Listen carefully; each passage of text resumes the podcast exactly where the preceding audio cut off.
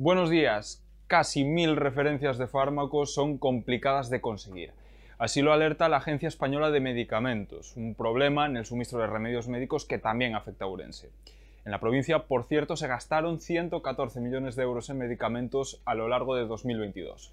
Nos ofrece más detalles Siana Cid.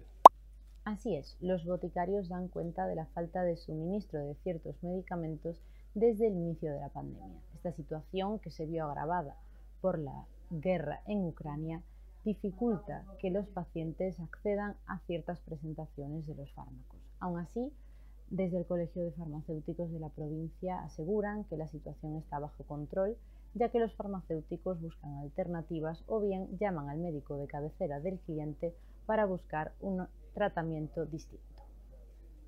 Se habrán fijado en que estos días hay una carpa junto a Expourense. El circo de uno de los famosos payasos de la tele, el mítico Rodi Aragón, está en la ciudad hasta el domingo repartiendo ilusión entre los niños sobrensanos. Este periódico pudo conversar con él, nos lo cuenta Elizabeth Fernández.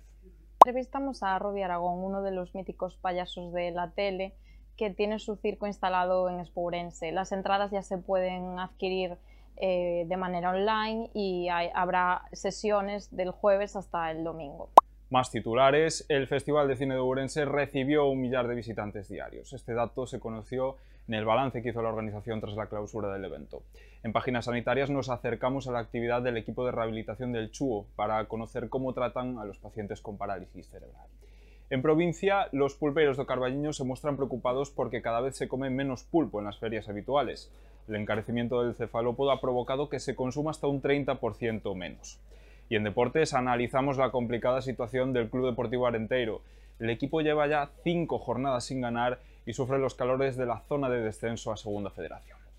Toda esta información la pueden ampliar en nuestra edición en papel y seguirla al minuto en nuestra página web, laregion.es. Como siempre, gracias por estar con nosotros. Tengan un feliz martes.